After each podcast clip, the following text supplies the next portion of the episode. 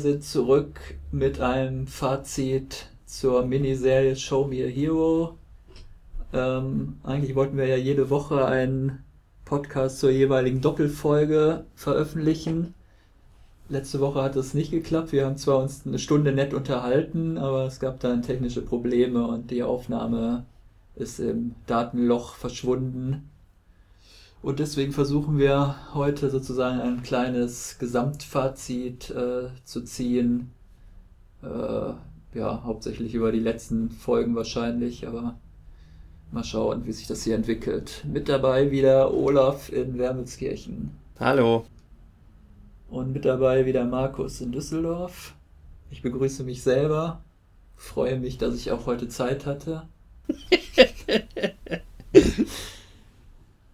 Du hast ja gerade frisch noch die letzten Folgen geguckt. Ja, habe ich. Soll ich was erzählen? Äh, wir brauchen, glaube ich, nicht die komplette Handlung nochmal wiederzugeben. Es ist auch, es passiert ja eigentlich auch nicht so wahnsinnig viel, ne? Die, die Entwicklungen der letzten Folgen werden so zu einem Ende gebracht. Ähm, ich finde, es gibt jetzt tatsächlich Berührungspunkte zwischen den ähm, zwischen den Polithandlungen, zwischen dem Polithandlungsstrang und den ganzen Einwohnern von den Projects. Da haben wir uns ja oftmals gefragt, wird das irgendwann mal zusammenführen oder läuft es weiter so parallel? Ja, und dann gibt es quasi so ein für die Figur des Nick Wazisco, also für den echten Wazisco auch gibt es eine dramatische, ein, ja, ein dramatisches Fazit quasi. Also hier noch die Spoilerwarnung, falls es noch jemanden geben sollte, der sich die letzte Doppelfolge noch nicht angeguckt hat, sollte sich vielleicht erst das angucken und dann weiter zuhören. Weil wir spoilern jetzt alles gnadenlos, was passiert ist. Richtig. Ähm, ja, ich habe mich natürlich sehr gefreut, dass Clark Peters dann tatsächlich noch auftaucht. Äh, der alte The Wire und Treme Alum, Alum heißt es, glaube ich. Ne? Ich habe kein Latinum. Ist das das Singular von Alumni? Genau. Ein, ein Alum, zwei Alumni? Ein Alum, eine Alumna, zwei Alumni. Ist, ich, hatte, ich. ich hatte nie Latein, ich weiß es nicht. wir sind einfach alle komplett ungebildet. Deswegen verstehen Fall. wir solche Serien wie die hier auch nicht. So ist das. Clark Peters hat eine ziemlich gute Rolle, finde ich, als ähm, ja, Beauftragter dieser Wohnungsbaugesellschaft. Äh, äh, er hat nämlich eigentlich äh, die Aufgabe, so ja, zum einen die neuen Bewohner ähm, anzuleiten, wie man denn überhaupt jetzt in so tollen Townhouses lebt, in so einer etwas gehobeneren Nachbarschaft, dass man da zum Beispiel seinen Müll nicht einfach aus dem Fenster wirft, sondern in den vorgesehenen Müllbeuteln und wie man die dann verschließt und irgendwie all sowas. Und zum anderen halt auch praktisch die Alteinwohner mit äh, ins Boot zu holen oder da irgendwie ja, die Vorurteile abzubauen oder die ein bisschen an diesem ganzen Prozess zu beteiligen. Und der macht das ja wieder sehr geschickt. Also mich hat das ja fast an seine alte Rolle da als Lester Freeman hieß er, glaube ich, äh, in The Wire erinnert. Also er ist ein recht äh, getrickster oder ein, ja, tricksender Bursche, hatte ich so den Eindruck. Dieser Robert Mayhawk heißt er ja, die Figur. Ja. Also schön fand ich zum Beispiel, äh, als er dann diese beiden weißen Damen aus der Nachbarschaft, die eine halt Catherine Keener, die wir schon vorher kennengelernt haben, die ja eigentlich Gegnerin dieses ganzen Wohnungsbauprojekts war, wie er die dann äh, zu diesen äh, ja, den sozial Schwachen schickt, die da halt einziehen sollen. Und dann sagt irgendwer, ja, glaubst du wirklich so mit zwei Besuchen so ist, ist denen dann irgendwie geholfen? Und dann meint er ja, es geht gar nicht darum, dass den Leuten da geholfen wird, sondern es geht eigentlich nur darum, dass diese weißen Frauen, die da hingehen, mal was über sich selber lernen und ihre Vorurteile gegenüber den Schwarzen überwinden. Hattest du denn den Eindruck, dass die Rolle, also an dem Punkt finde ich das auch sehr ernsthaft, aber hattest du den Eindruck, dass die Rolle ansonsten, also dass sie für den Zuschauer ernst zu nehmen sein sollte? Weil ich fand es doch ein bisschen comichaft. So, ja. Die Frisur alleine war schon ganz großes Kino Und dann auch diese Sache mit den Tiermetaphern da bei dieser Vorstellung, sehr seltsam. Die habe ich ehrlich gesagt nicht verstanden, die Tiermetaphern. Es wurde auch kein Foto von dem echten. Also zum Schluss wurden ja dann von den meisten Protagonisten immer so Gegenüberstellungen, wie sah der in Wirklichkeit aus. Ich glaube, von seiner Figur wurde kein echtes Foto zum Schluss eingeblendet. Stimmt. Da hätte man jetzt vergleichen können, ob diese Frisur da authentisch war.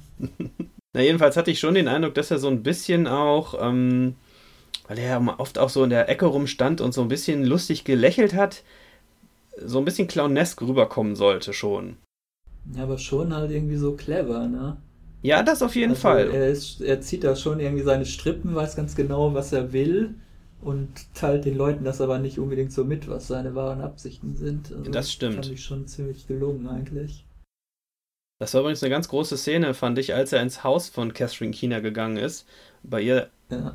quasi äh, Kaffee trinken war und äh, ihm fallen dann ein paar Krümelchen vom, äh, vom Kuchen aus, auf den offensichtlich sauber polierten Tisch und dann, äh, dann reibt er die, nimmt er die Krümel und äh, tut sie in seine Handfläche und tut sie so in den Aschenbecher. Und sagt, glaube ich, Herrlich. Pardon me, ma'am, oder irgendwie so. Ja, genau. Das war überhaupt äh, eine großartige Szene, wie dann, also diese Catherine, wie heißt die Figur, Mary Dorman, die haben wir ja eigentlich so als Wutbürgerin kennengelernt, die eisern dagegen kämpft, dass jetzt diese schwarzen, armen Leute Sozialhilfeempfänger bei ihr in der Nachbarschaft einziehen.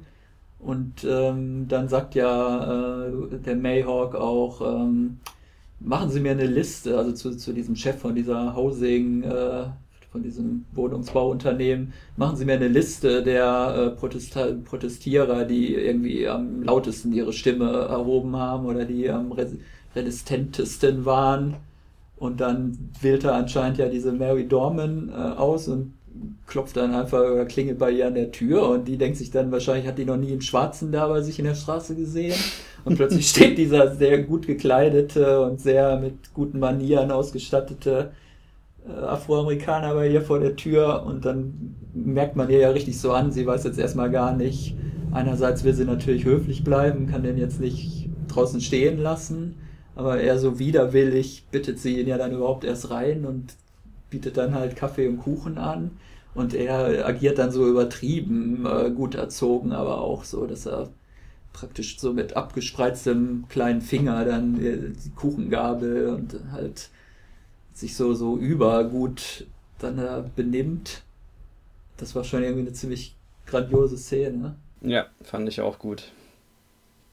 Aber Clark Peters ist auch einfach ein, der hat so ein Charisma, der Mensch. Der kann, glaube ich, auch alles spielen einfach weil der so eine Präsenz hat, wenn er in der Szene drin ist. Er hat auch einfach diese wunderbar, dieses Timbre, diese tiefe Stimme. Und dann hat er ja so einen leichten Südstaaten-Akzent auch immer, das finde ich auch immer sehr schön. Ja, und die, seine Methode geht ja dann eigentlich auch auf, weil plötzlich macht Mary Dorman eine Wandlung, ich würde sagen, um 180 Grad durch und plötzlich äh, engagiert sie sich dann nämlich für die Integration dieser Leute in ihrer Nachbarschaft statt dagegen. Und macht das ja auch, wie wir dann dem, äh, den Einblendungen ganz am Schluss entnommen haben, bis zu ihrem Tod. Also lang nachdem die Handlung der Serie aufhört, macht er das äh, freiwillig weiter, auch wenn da schon längst diese offizielle, dieses offizielle Übergangskomitee schon längst eingestampft wurde, macht sie das selber weiter. Sie protestiert ja dann noch dagegen, als der Mayhawk dann nach irgendeiner Sitzung sagt, so, das war's jetzt hier, das war die, unsere letzte Sitzung, wir haben unsere Aufgabe erfüllt. Sagt sie ja, wir können doch diese Leute jetzt nicht einfach da alleine lassen, wir müssen noch da weiter äh, uns um die kümmern. Ja. Und er sagt dann sowas wie, The worst didn't happen. Und ob das Gute passiert, das ist dann in der Hand der Bewohner selber oder irgendwie sowas. Mhm. Ich finde, das, das muss ich sagen, haben sie ganz gut hinbekommen, wie diese, diese Wandlung so Schritt für Schritt bei ihr vonstatten geht. Es kommt immer so ein bisschen mehr dazu. Man sieht ihr schon von Anfang an, bei den ersten Begegnungen mit den Schwarzen, dass sie jetzt selber so Zweifel an ihrer Position bekommt. Aber richtig ausformuliert sich das dann erst bei ihr, als sie dann auch die Reaktion von ihren Nachbarn zum Beispiel mitbekommt. Ich finde eine ganz tolle Szene, als die mit den dann ausgewählten Leuten in diese Siedlung zum ersten Mal fahren, alle aus dem Bus aussteigen Und dann stehen da so zwei, zwei ältere Frauen, die die Schwarzen und auch die Mary so gehässig anstarren. Und sie stellt sich einfach vor die eine Dame und starrt zurück, bis diejenige dann aufgibt quasi. Fand ich super. Ja. Das hatte sich ja schon ein bisschen angedeutet in der Vorwoche, äh, wo sie ja auch gar nicht mehr eingesehen hat, warum die anderen da noch demonstrieren wollen, wenn eigentlich schon mit dem Bau dieser Häuser begonnen wurde.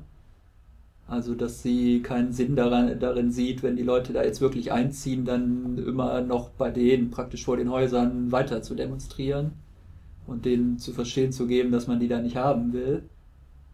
Also sie hat ja eigentlich nur so lange gegen das Projekt protestiert, wie sie noch dachte, dass sie das noch verhindern könnte, dass die Leute da einziehen.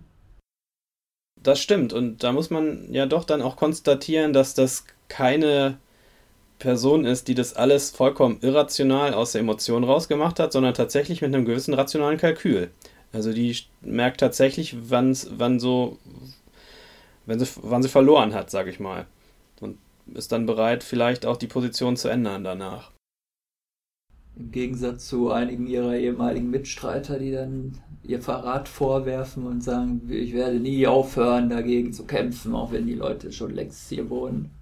Diese Methode finde ich aber super, ne? Die, die der, die der, ähm, da hast, das hast du eben schon mal erwähnt, die der Way, wie heißt die Rolle? Mayhawk, die der Mayhawk da vorschlägt, äh, quasi einfach mal die, die stärksten Ablehner mit den, mit den Leuten, die sie ablehnen, tatsächlich zusammenzubringen und denen mal zu zeigen, in welchen Verhältnissen die leben. Und das ist eine Methode, die wir in Deutschland auch mal anwenden sollten.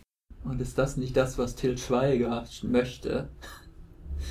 was hat er denn gesagt? Ich weiß nicht, dass die Flüchtlingsgegner selber beim Aufbau der Flüchtlingsheime helfen oder so, dachte ich vielleicht. Ja, das wäre das wäre vergleichbar, ja klar. Stimmt. Ja, dann ist gut, vielleicht etwas plakativ diese Szene, wo dann diese vier Damen von diesem Komitee, darunter halt die beiden weißen Frauen, dann erstmals in diese, äh, kann man jetzt sagen, schwarze Wohnsiedlung, also diese Projects kommen und dann so total schockiert sind erstmal, wie was da so im Treppenhaus los ist. Und dann kommen sie aber halt in die Wohnungen rein von den Bewerbern und ähm, merken dann so, ach, das sind auch ganz normale Leute, die äh, Fotos ihrer Kinder an die, an die Wand äh, gehängt haben.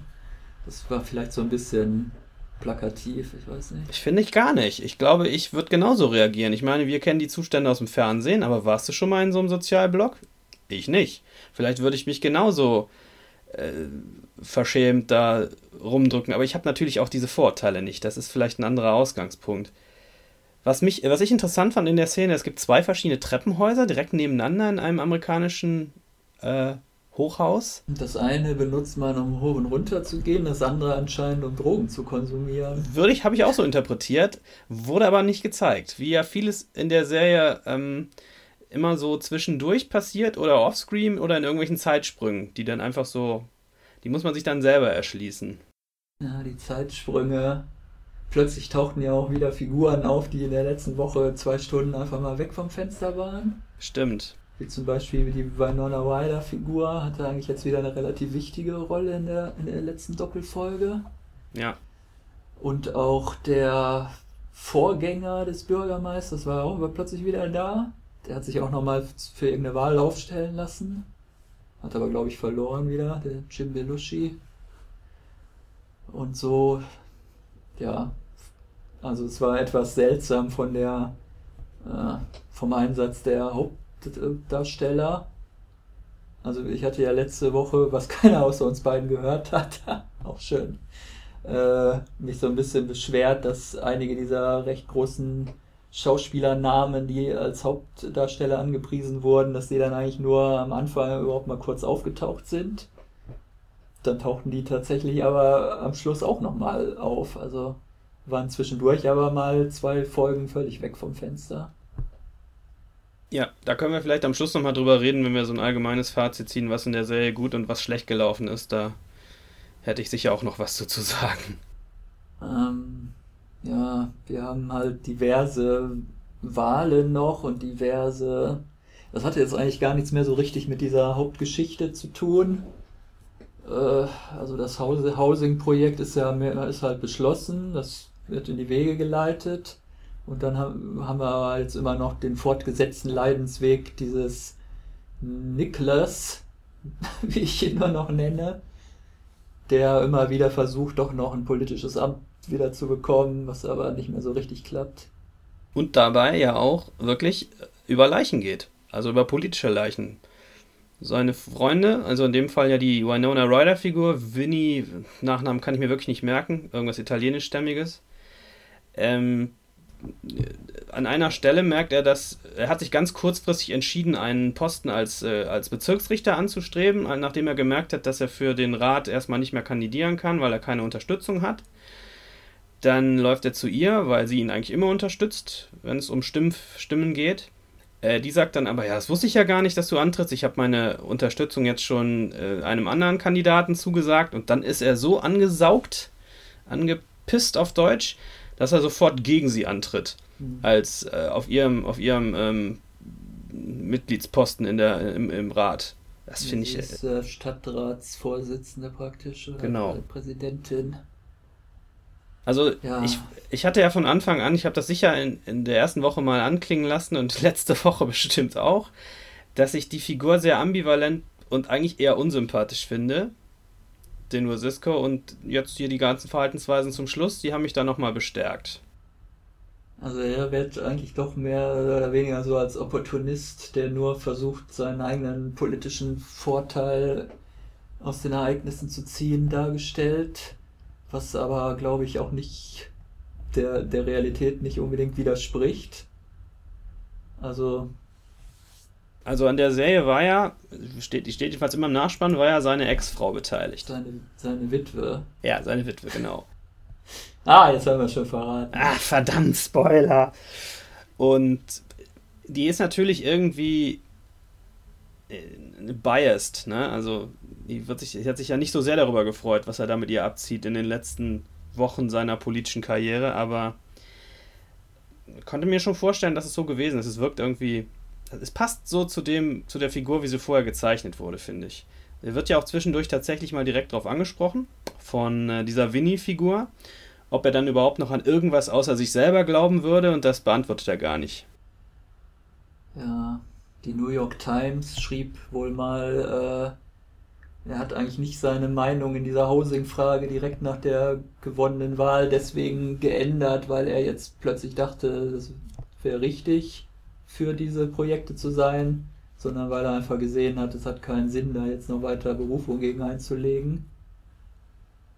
Äh, und es soll er über ihn gesagt worden, dass er äh, worden sein, er wäre halt nicht pro Desegregation gewesen, sondern was heißt Compliance? Ähm, Gott, habe ich jetzt auch kein direktes. Comply heißt zu was wie zustimmen, ne? Also. Also eher so den Konsens suchen ja. oder so, aber eigentlich, das hatte ich mich ja auch vor zwei Wochen schon gefragt, wie seine persönliche Position eigentlich ist zu diesem Projekt. Ist er selber jetzt eigentlich äh, davon überzeugt, dass das richtig ist, dass diese Rassentrennung aufgehoben wird, oder macht er das halt nur, weil er da keine Aussicht äh, darin sieht, weil das halt vom Gericht so angeordnet ist. Also das wird eigentlich nie so wirklich richtig klar. Er, er versucht dann auch immer noch irgendwie aus dieser Tatsache, dass dieses Housing-Projekt auf die Wege gebracht wurde, während er Bürgermeister war, versucht er Jahre später immer noch irgendeinen politischen Vorteil zu ziehen er klingelt dann plötzlich abends bei diesen Leuten, die da in diese Townhouses eingezogen sind und äh, sagt irgendwie hier, ich bin der ehemalige Bürgermeister, ich habe hier dieses tolle Projekt vorangebracht und wie geht's Ihnen denn jetzt überhaupt hier? Also das wirkt eher so, als wenn er da jetzt Unterstützung für seinen nächsten Wahlkampf äh, suchen würde oder so. Und die Leute verstehen natürlich gar nicht, wieso klingelt er da äh, abends äh, ja, wenn schon längst dunkel ist, wieso steht da jetzt ein Politiker vor der Tür und fragen dann irgendwie, kommen Sie jetzt noch von der Hausverwaltung um die Uhrzeit? Und Sie sind doch nicht der Bürgermeister. Da habe ich doch einen Bürgermeister im Fernsehen gesehen, das ist doch ein ganz anderer. Also die verstehen eigentlich gar nicht, was will dieser Mensch da jetzt. Ironischerweise erinnert sich ja die einzige Person an ihn, die inzwischen mehr oder weniger blind geworden ist. Das fand ich ganz amüsant. Ich habe die Szene aber ein bisschen anders verstanden. Ich dachte jetzt eigentlich nicht, dass er da rumläuft, um quasi Stimmen für später zu werben, sondern weil er sein Selbstwertgefühl aufwerten möchte und sich so ein bisschen den Bauch pinseln lassen will. Und da kann man jetzt halt, ähm, das ist so ein bisschen zweischneidig, die Szene. Auf der einen Seite könnte man sagen, er ist wirklich immer noch engagiert an dem Thema dran und möchte wissen, ob es den Leuten wirklich gut geht. Oder geht es ihm wirklich gar nicht darum, sondern wirklich nur darum, sein eigenes Ego zu, aufzupolieren, vollkommen unabhängig, um was für ein Sachverhalt es da vorher gegangen ist? Ich glaube eigentlich eher Zweiteres, aber das lässt die Serie wohl offen. Ja, er geht ja auch schon zu dieser Lotterie. Boah, das ist ja furchtbar, diese Lotterie. Auslosung. Fandst du das auch so schrecklich wie ich, diese Szene? Also im Sinne von, wie furchtbar ist das, Leute aus so, einem, aus so einer Lostrommel rauszuziehen und äh, die einen müssen zurück in den Elendsbau und die anderen dürfen in so ein netteres Viertel umziehen? Das war auch so typisch amerikanisch. Also das wird man in Deutschland auf keinen Fall so machen, wenn man irgendwelche tollen Sozialwohnungen zu vergeben hätte, dass man die alle, die sich darum beworben haben, in einer großen Halle versammelt und dann stundenlang Lose zieht, wer da einziehen darf. Richtig, also so eine, so eine Art von Auslosungsverfahren gibt es in Deutschland sicher auch, aber du würdest sicher nicht die Leute alle zusammenkommen lassen, damit die Armen, die jetzt da zurückbleiben, sich so richtig scheiße fühlen können. Man würde das einfach schriftlich mitgeteilt bekommen genau. in Deutschland, ja. ja. So wie ja dann auch die Carmen-Figur später. Die kommt ja nur, die anderen beiden aus unseren ähm, Projects-Handlungssträngen, die kommen alle direkt durch. Die Blinde muss sich nochmal ein bisschen selber dafür einsetzen, schafft sie aber auch. Ähm, die Carmen allerdings bleibt erstmal zurück, die kommt aber dann auf die Warteliste und wird dann erst im späteren Verlauf, darf sie dann umziehen, kurz vor Schluss. Als dann noch neue, weitere Häuser gebaut werden, glaube ich, ne? Wird so nicht gesagt. Könnte natürlich auch sein, dass einfach jemand ausgezogen ist oder erschossen wurde. Na, man sieht nee. doch, die laufen doch über das leere Grundstück, da werden doch Häuser gebaut. Ach, das habe ich ganz. Okay, ich, hab, ich kann mich nur an die Szene erinnern, als er an so einer Art Zaun steht. Das finde ich aber auch merkwürdig, den Leuten eine Zusage zu geben, bevor das Gebäude überhaupt gebaut wurde. Hm. Ja, das, die werden ja schnell hochgezogen. Das würde ich jetzt mal unter schlechtes Writing dann verbuchen, wenn das so gewesen wäre. Weil sonst, sie stand ja nur, es gab ja glaube ich, ähm, wie viele Plätze gab es? 71 oder 51 oder was in diesen ursprünglichen ja. Townhouses und sie war ja nur auf Platz 137 der Warteliste. Hat, hat, haben, haben Sie das gesagt, dass sie so weit hinten war? Ja, das wird ja bis gnadenlos, bis ihr losgezogen wird, wird es ja. Die Kinder freuen sich ja dann noch, weil die denken, unser Name ist jetzt auch aufgerufen worden. Ja. Also sie steht ungefähr so 50 bis 70 Plätze, äh, also hat sie noch vor sich auf der Warteliste. Ich glaube, an der Stelle war ich schon wieder so irritiert von äh, Oscar Isaacs Oberlippenbart, da habe ich nicht so richtig aufgepasst. Der mit der seinem Trenchcoat ja so ein bisschen creepy da rumsaß, wie ich fand. Genau, da sitzt er ja auch schon und, äh, und das ist dann wahrscheinlich, gehört dann wahrscheinlich auch zur Bauchpinselei, dass er jetzt sehen will, was seine Politik doch für positive Folgen für diese armen Menschen da hat. Und die freuen sich ja wirklich alle wahnsinnig, als sie dann in diesen Häusern einziehen dürfen. Habe ich so in Deutschland auch noch nie gesehen, dass jemand jubelnd und springend in eine Sozialsiedlung in Köln-Kalk einzieht, zum Beispiel. das war mir auch ein bisschen zu viel. Also. Gut, im, im Weiteren wird es ja dann nicht mehr alles nur so rosig geschildert. Es gibt ja diese Anpassungsschwierigkeiten. In der ersten Nacht ist es allen zu ruhig und sie fühlen sich permanent verfolgt. Wohl auch nichts ganz zu Unrecht. Es kommt ja ein Auto vorbeigefahren und beschimpft einen äh, ein Pärchen, was da gerade ähm, vorbeigeht als Nigger und. Und es wird ein Haus angezündet auch. Ja, das stimmt. Eine Rohrbombe sogar. Aber das ist doch vorher, oder? Bevor die einziehen. Ja, aber von wegen nicht ganz ungerechtfertigt, dass sie da äh, sich bedroht fühlen von den Nachbarn. Ja, es gibt ja auch noch die Pudel Lady. Das fand ich einen, einen ziemlich lustigen Handlungsstrang, muss ich sagen. Ich auch. Ich fand es auch schön, dass der nicht so negativ ausgegangen ist, wie ich dachte. Das hat mir gefallen. Ich bin ja, ja doch ein Menschenfreund irgendwo. Da zeigt sich der Humor von David Simon, falls er das selber geschrieben hat. Äh, die großartige Szene, wo der kleine schwarze Junge sich dann ihr in den Weg stellt und ihr fragt, wie die Pudel denn heißen und zögert erst und sagt dann Whisky, Brandy und Alexander. ich weiß nicht, ob Alexander auch für ein alkoholisches Getränk steht, aber. Ich habe keine Ahnung schon, es war schon sehr gelungen mit der Poodle Lady und vorher ruft er ihr ja auch hinterher Bye Poodle Lady, bye Poodles oder irgendwie sowas. Mhm. Naja, aber du meintest, es ist doch nicht alles rosig da. Wir haben natürlich noch diesen Knacki, diesen Freund von der äh, Billy. Billy, genau. Und die, der Typ heißt John Santos. Und geht später für 25 Jahre ins Gefängnis, weil er jemanden umgebracht hat. Ja, der ist natürlich irgendwie nicht so integrationsfähig. Ja, aber die Figur ist auch nicht gut geschrieben, finde ich. Das ist echt zu, zu plakativ. Das ist von Anfang an klar. In der ersten Szene, wo der auftaucht schon, ich glaube, es ist in der dritten Folge, wo auch Billy zum ersten Mal auftaucht übrigens und die dann halt auch sofort irgendwie quasi zehn Minuten später ein Kind haben, da weiß man ja schon, das geht hier auf gar keinen Fall gut. Aber das scheint ja aus dem wahren Leben zu sein, ne? Diese Geschichte scheint ja, also die pochen ja darauf, dass das äh, Authentizität hat, weil die Namen auch im Nachspann alle nochmal explizit genannt werden und was aus denen geworden ist und wo sie heute so sind. Naja gut, es ist natürlich jetzt, er hat drei oder vier Einzelschicksale ausgewählt von diesen 150 Leuten oder wie viele da auch immer in diese neuen Wohnsiedlungen eingezogen sind. Das ist jetzt natürlich einfach eine Frage der Auswahl, welche drei ja. Einzelschicksale er da ausgewählt hat. Also, ja, der Typ ist so ein bisschen over the top. Er hat ja dann noch Löcher in, den, in das Kondom äh, reingestochen, ja, also weil bitte. er noch mehr Kinder haben will und glaubt, dass seine Freundin ihn nicht mehr liebt, wenn sie verhüten will. Und plötzlich ist schon, das zweite Kind war auch plötzlich einfach da. Das war wieder so ein merkwürdiger Zeitsprung.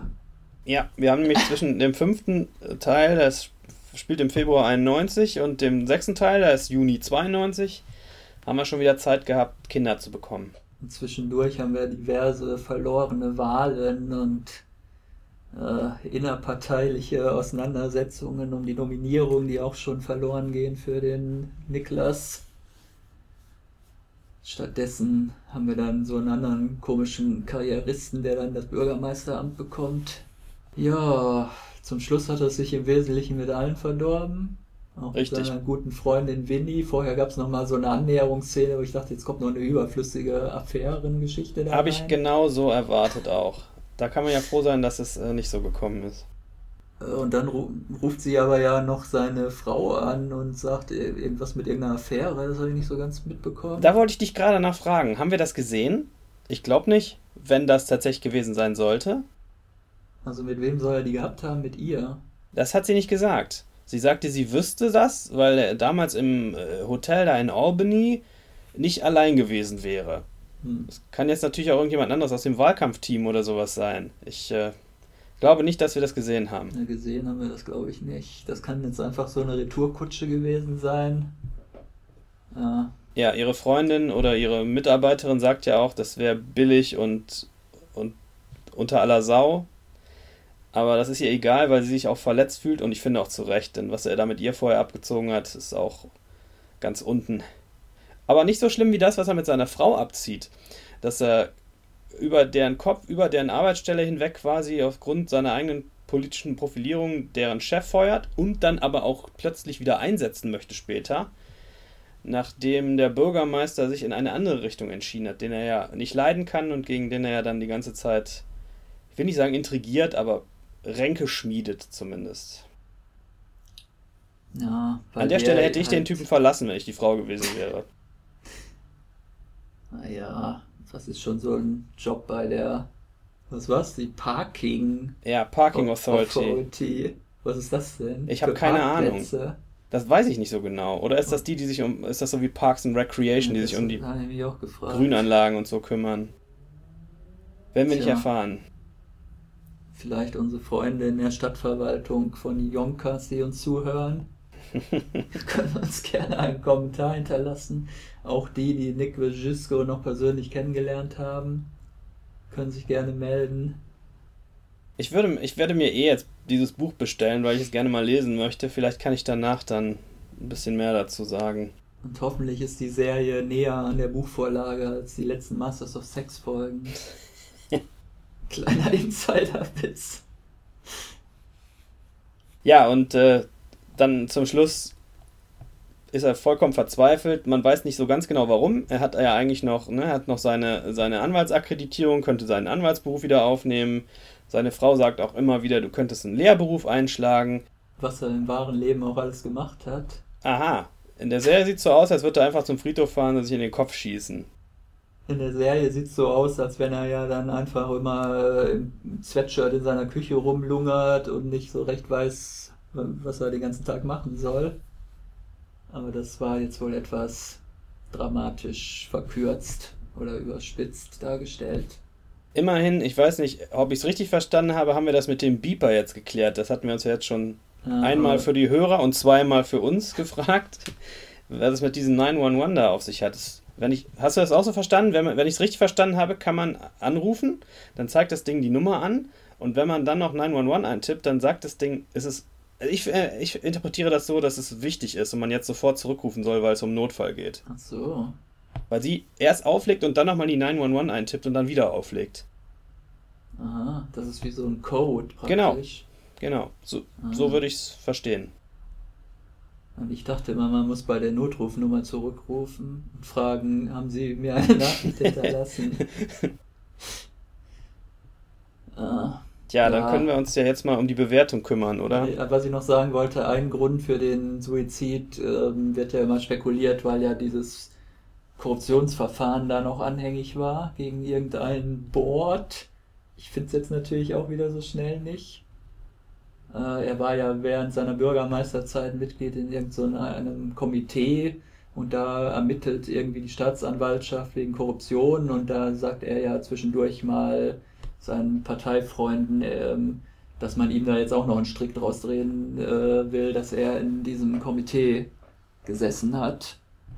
Und äh, da gibt es zwar keinerlei äh, Anzeichen für, dass er wirklich korrupt geworden ist oder dass er sich da irgendwas zu Schulden hat kommen lassen, aber das wird so ein bisschen als äh, äh, Grund oder Ursache gemutmaßt, dass ihn das äh, auch mit in den Selbstmord getrieben haben könnte. Aber wahrscheinlich war es dann eher so eine, ja, dass er selber da keinen Sinn mehr sieht, wenn er halt nicht mehr in irgendeinem gestalterischen politischen Amt äh, sich ausleben kann. Also ihm scheint das ja wirklich sehr zu fehlen, dieses äh, ein Amt inne zu haben. Zum Schluss ist ihm eigentlich auch fast egal, welches Amt, hatte ich so den Eindruck. Den Eindruck hatte ich auch. Und das unterstreicht ja dann die, äh, die Theorie, dass, dass ihm die politischen Inhalte vollkommen egal sind, dass es halt um die Macht, klingt so blöd, um die Positionen als solche geht. Das ist halt komisch, weil als er dann mal zwei Jahre die Macht hatte, so hat er ja so gesagt, wann fängt denn endlich der Teil des Amtes an, der Spaß macht? Tja. Tja, das könnte man jetzt auf der einen Seite, könnte man sagen, das ist gewollte Ambivalenz, auf der anderen Seite könnte man sagen, konnten sie sich im Writing Room auch nicht so richtig einigen, wie sie die Figur jetzt darstellen möchten, weil das natürlich auch immer schwierig ist. Bei echten lebenden Zeit Zeitpersonen, die vielleicht so ein bisschen ambivalent sind, da eine eindeutige Richtung zu finden. Ja, andererseits kennen wir das auch aus anderen David Simon-Serien, dass eigentlich die Protagonisten immer ambivalent dargestellt werden. Das war jetzt bei McNulty auch nicht anders. Aber irgendwie schlüssiger in ihrer Ambivalenz, finde ich jedenfalls. Das ist jetzt schon mal eine Bewertung. Also McNulty ist in, in der einen Folge oder im einen Moment ist er irgendwie der brillante Kriminalbeamte, der irgendwelche Zusammenhänge erkennt, die niemand sonst erkennt. Auch nicht die Leute, die drei Positionen über ihm sind in der Hierarchie. Und in der nächsten Folge reißt er einfach alles mit dem Arsch wieder ein, weil ihm alles scheißegal ist und er eigentlich äh, zu viel getrunken hat oder irgendwas. Also weiß ich jetzt nicht, ob das unbedingt konsistenter Na gut. ist. Ich, äh, ich bleibe ja da. Ich habe das ja schon ein paar Mal gesagt. Äh, nee, noch nie für unsere Hörer, aber ich, äh, so gern ich The Wire auch mag, ich halte sowohl McNulty als auch Dominic West beide für totale Dödel. Und dementsprechend tue ich mich sehr schwer mit so ähm, Bewertungen wie, wie hast du dich ausgedrückt? Genialität, Brillanz, irgendwie so, was so seine Vorgehensweise angeht. Naja. Also in der zweiten Staffel zum Beispiel bringt er ja diese ganze Ermittlung überhaupt erst in Gang, weil er da irgendwelche Zusammenhänge zwischen diesen verstorbenen illegalen Einwanderern ja, und weil er aber auch so, so weil er aber auch nicht loslässt und dann so lange an der Karte da rumfriemelt, bis er die Leiche endlich auf der Seite der Stadt hat. Ja, aber das ist doch auch nicht viel anders als jetzt hier der Nikolas. Ja, aber irgendwie.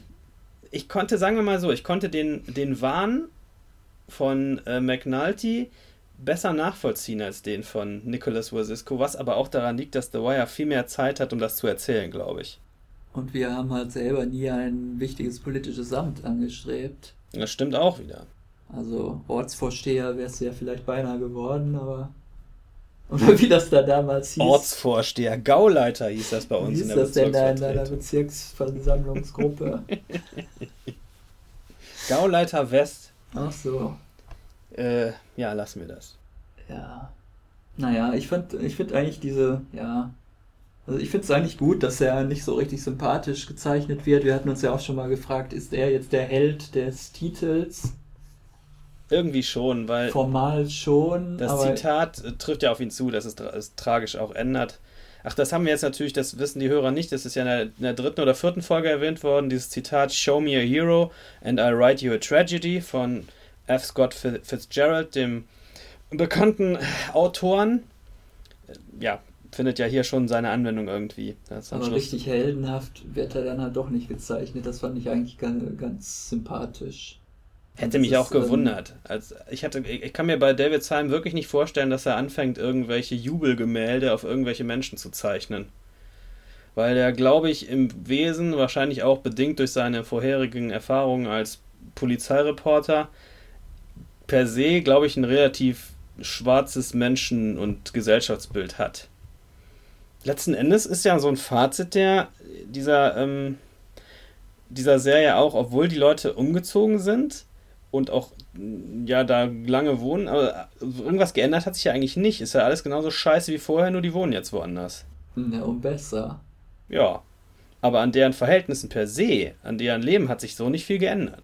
Ja, eigentlich schon. Also es gibt noch dieses Schlussbild, wo die dann alle vor ihren Häusern sitzen, die Kinder im Planschbecken auf der Wiese. Äh die äh, Mary Dorman sich freundlich mit ihrer schwarzen Nachbarin äh, zusammen sitzen sie da auf der Terrasse oder auf der Wiese vom Haus. Das war ja fast schon eine, eine Idylle, die da gezeichnet wurde. Ja, aber die leben nach wie vor alle vom Staat. Das heißt, an deren sonstigen Leben hat sich nicht so wahnsinnig viel geändert. Die haben es nicht geschafft, aus diesem Armutskram irgendwie rauszukommen. Ja, das wäre vielleicht auch etwas zu viel verlangt. Also es ist ja eigentlich schon positiv, äh, also wie der Mayhawk gesagt hat, dass es nicht zum Schlimmsten gekommen ist, dass da jetzt nicht noch äh, ganze Häuser abgefackelt wurden, während die äh, drin, drin waren und es halt jetzt nicht noch zu irgendwelchen bewaffneten Riots gekommen ist zwischen den der weißen Altbevölkerung und den Neuankömmlingen. Mhm. Also es ist ja doch, ja, manche von den alten Nachbarn gehen halt dann doch auf die zu, andere halt nicht. Die schotten sich halt ab, aber es ist ja doch eigentlich so, dass sie da jetzt ganz gut leben können und auf jeden Fall ein, bessere, ein besseres häusliches Umfeld haben als vorher. Äh, insofern ist es ja eindeutig eine Erfolgsgeschichte, dieses Housing Project. Ich finde das ein bisschen merkwürdig, wie das am Schluss dargestellt wird mit diesem, mit dieser Figur Oscar Newman, heißt der mit Vornamen Oscar? Der Herr mit diesem Quäker-Bart, den er ja wie man, genau, wie man auf dem Foto ja sehen kann, auch tatsächlich genauso ausgesehen hat. Ich finde, der wird die ganze Serie durch eigentlich eher negativ gezeichnet. Und am Schluss wird dann aber schön eingeblendet, ja, seine äh, Theorien sind heute anerkannt. Und da wird er so ein bisschen aufs Podest gehoben. Das fand ich, passt überhaupt nicht zu dem, was ich vorher gesehen habe. Ja, wieso? Nur weil der, der jetzt persönlich nicht sympathisch war. Nee, ich finde, die Rolle ist so angelegt, dass sie nicht sehr, sehr, sehr sympathisch ist. Der, die anderen, oder sagen wir lieber, die Reaktion der anderen auf ihn ist immer so negativ. Als wird er immer so rumfriemeln in schon vorher, diese, zum Beispiel diese Szene in dem Gerichtssaal. Oder bei dem Gerichtssaal, als sie sich eigentlich auf ein Abkommen geeinigt haben, er dann aber wieder sagt, nee, nee, nee, Moment, das geht so nicht wegen, weil. Und die anderen alle genervt sind davon. Ja, aber aus guten Gründen. Könnte man so darstellen. Ja Inner, also vom, vom, ähm, vom Inhalt her würde ich mich da anschließen, aber ich finde, als, als Person war der nicht sehr positiv. Ja, gut, das ist vielleicht auch wieder David Syme, dass er sagt: Hier, die Position ist super, vergiss die Person dahinter. Ja. Da tue ich mich immer sehr schwer mit. Da bin ich zu simpel gestrickt für sowas. Ich möchte die Leute dann auch irgendwie persönlich etwas netter finden als Zuschauer. Vielleicht sollte ich doch wieder anfangen, Disney-Filme zu gucken. Ja, genau.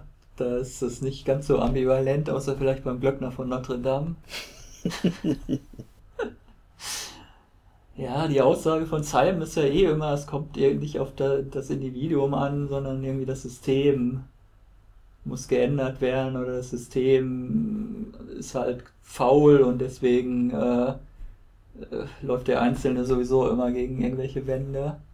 Vielleicht bin ich aber auch nur, weil ich parallel immer diese Episodenkritiken zu Masters of Sex schreiben muss, äh, halte ich das hier schon für eine unglaublich konsistente Charakterführung wenn ich mir diese Hauptfigur aus Masters of Sex angucke, wo ich echt den Eindruck habe, je nachdem, wie es den Autoren passt, ist er in der einen Szene der große Menschenfreund, in der anderen nächsten Szene das große Arschloch.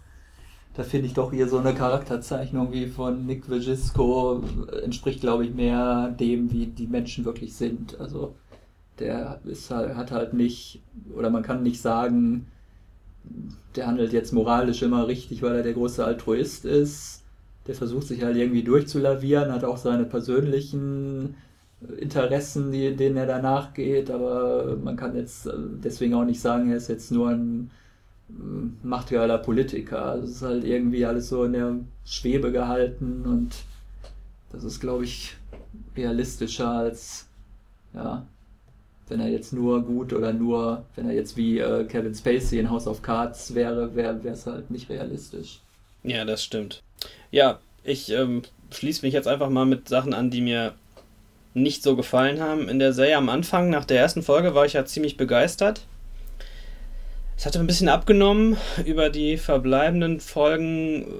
Ich, äh, Im Kern bleibe ich bei den, meinem Hauptkritikpunkt, dass das zu schnell erzählt ist. Zu, äh, auch die ganzen Zeitsprünge.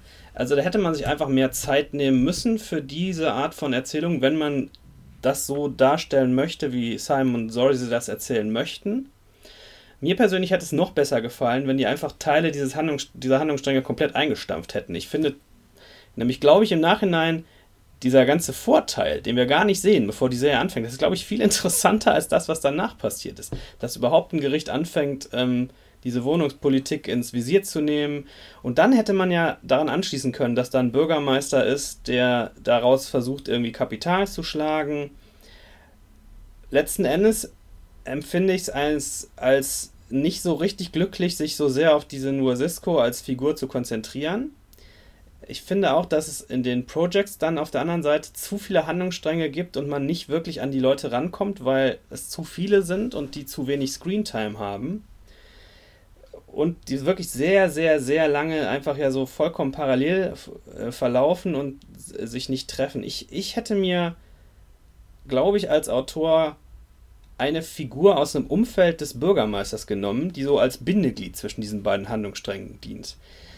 Irgendeiner in dieser Housing, irgend so ein, so ein kleinerer, nicht, ne? vielleicht irgend so ein jemand, der täglich mit dem Prozess zu tun hat und auch täglich mit den, mit den Leuten zu tun hat, die dann eventuell umziehen ja, das oder hätte den Mayhawk gleich. Man hätte doch einfach den Clark Peters zur Hauptfigur machen können. Der wäre auch nicht schlecht gewesen. Na, weiß ich nicht, ob die Rolle, ob die Rolle so viel hergibt, aber ja, unterm Strich, ähm, du hattest mich das im Vorgespräch schon mal eben gefragt, was denn jetzt die ganze Sache aussagen soll. Damit habe ich auch so meine Probleme, denn die Sachen, die man außer dieses, dieser Art von Wohnungsbau ist richtig und gut. Das hatten wir uns ja vorher schon gedacht, bevor wir eingeschaltet haben, ehrlich gesagt. Äh, da kommen ja nur so, so Allgemeinplätze rum wie, ja, Politik ist äh, schmutziges Geschäft, es gibt keine Freunde und wenn du es zu lange machst, dann korrumpiert es dich. Ja. Und, also, und das da, System ist kaputt. Da habe ich wirklich nicht die 95. Serie oder den 327.000. Spielfilm zu dem Thema gebraucht, das wusste ich auch vorher schon. Also, also, ich fand auch die Aussagen, die wir mit auf unseren weiteren Lebensweg nehmen können, sind eigentlich, das System ist kaputt und äh, die also Menschen sind überall gleich. Also ist egal welche Hautfarbe oder Religion oder Ethnie, äh, gibt überall gute und schlechte. Das sind jetzt für mich aber auch beides keine neuen Erkenntnisse.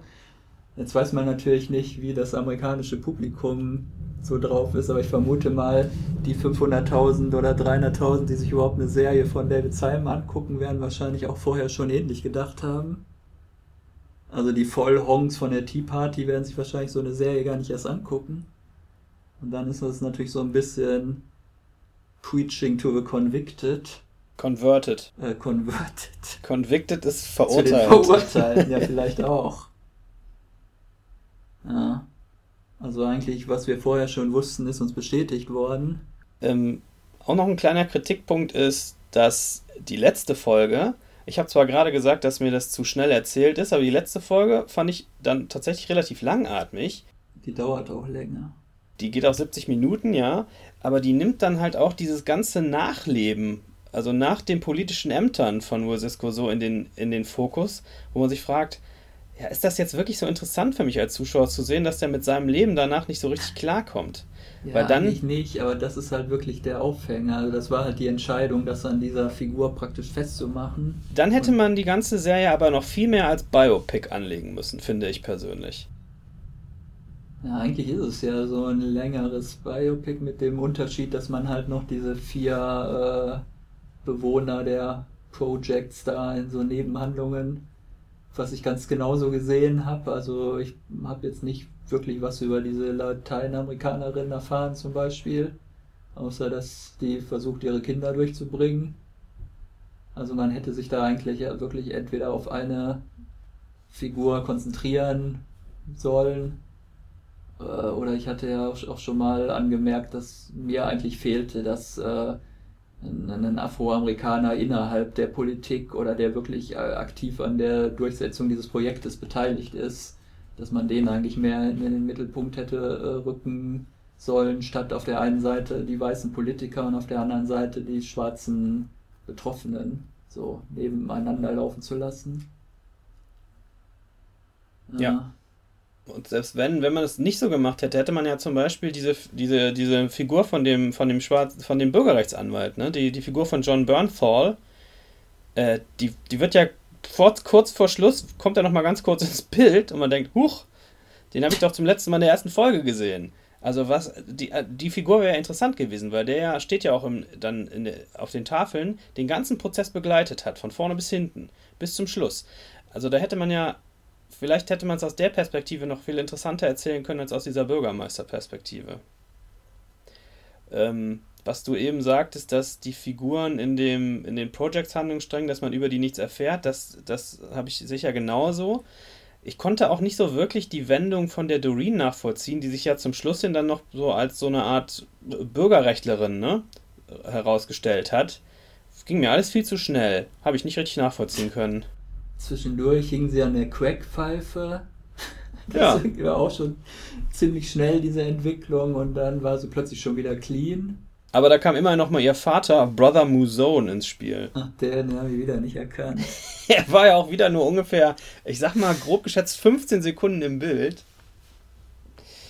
Ja. Ja, insgesamt waren es zu viele äh, zu tragende Figuren für zu wenig äh, Zeit und also zu wenig äh, Screentime oder wie nennt man das? Filmzeit. Zeit? Ich habe es auch so Zeit. verstanden. Ja, im Gegensatz halt zur Handlungszeit, weil die Handlungszeit geht ja über, ich weiß nicht, zehn Jahre oder was. Ja. Davon haben wir aber halt immer nur so bruchstückhaft irgendwelche Ausschnitte präsentiert bekommen. Also ich ja, finde auch, dass dieses Format der sechsteiligen Miniserie dem Thema nicht so richtig entspricht. Man hätte entweder einfach einen etwas längeren Fernsehfilm daraus machen können, indem man das noch weiter gestrafft hätte und halt die ganzen Nebenhandlungsstränge weggelassen hätte, hätte man ja gut auch einfach einen zweieinhalbstündigen Fernsehfilm machen können. Oder halt wirklich äh, irgendwie eine zehnteilige oder zwölfteilige Serie. Aber das war jetzt irgendwie so ein Mittelding.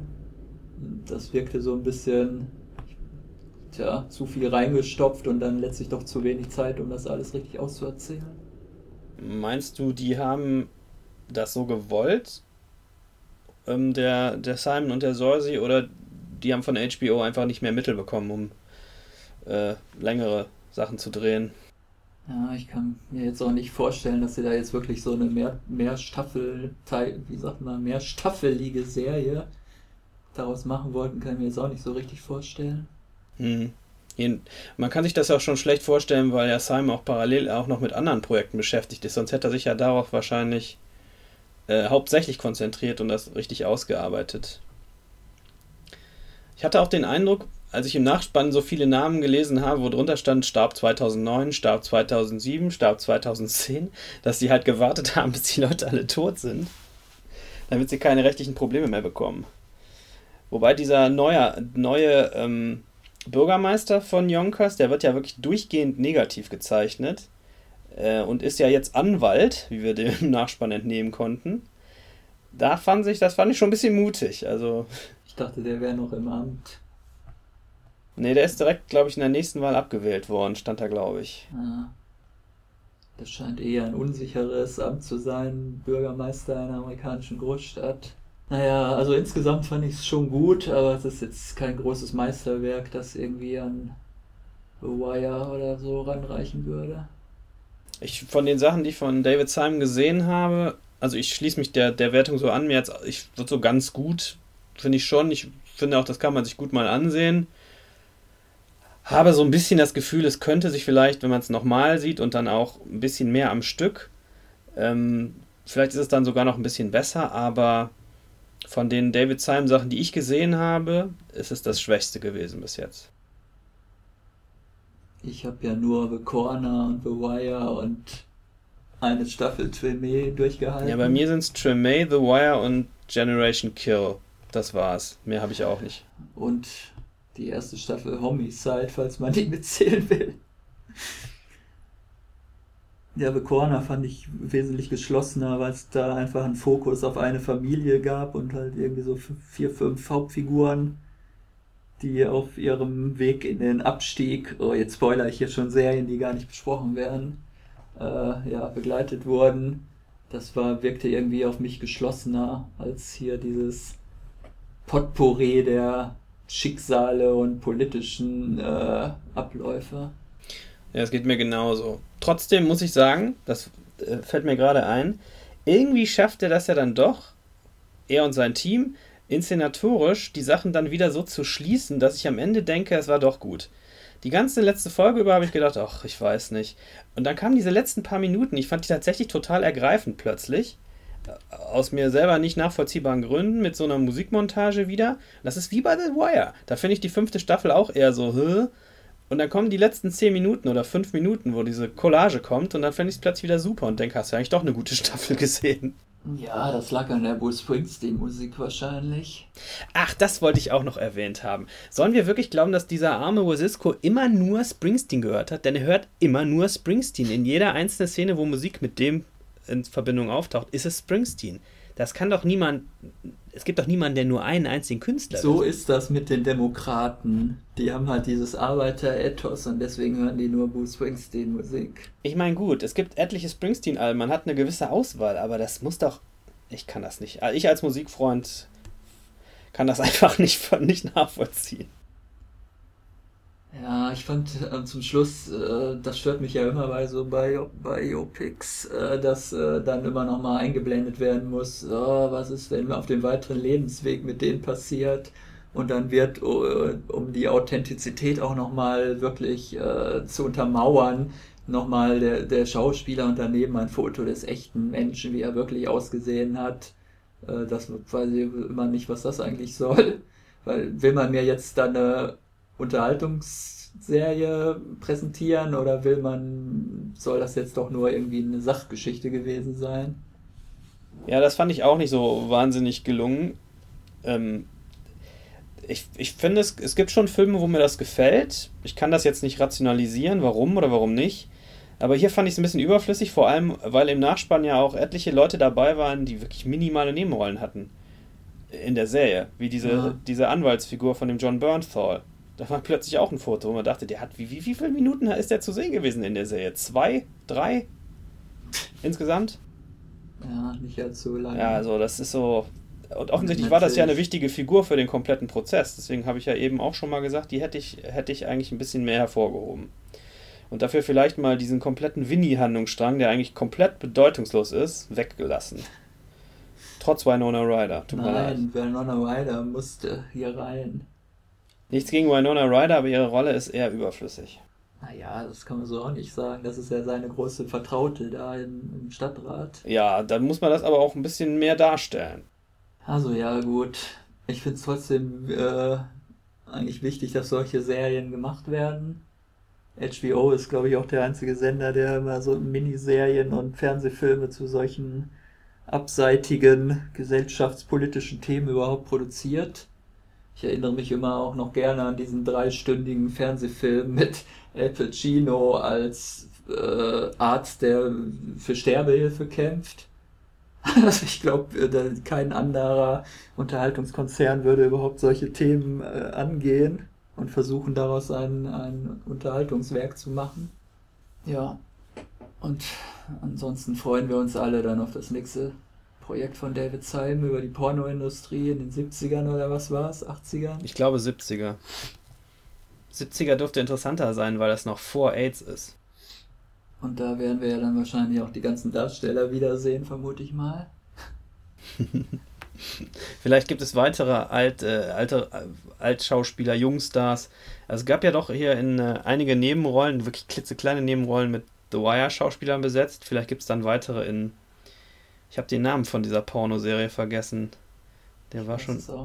Der war schon irgendwo zu lesen. Naja, werden wir dann sehen. Ja, und dann melden wir uns zurück für die erste Folge. Ja, also so in 2019. zwei bis drei Jahren. und bis dahin könnt ihr gerne nochmal all unsere alten Podcasts hören. Wir haben noch schöne gemacht zu weiteren Minderheitenserien wie Halt and Catch Fire und Madman und, und Rectify. Nur, genau. die nur die Quotenknüller bei uns, das Beste vom Besten. Genau.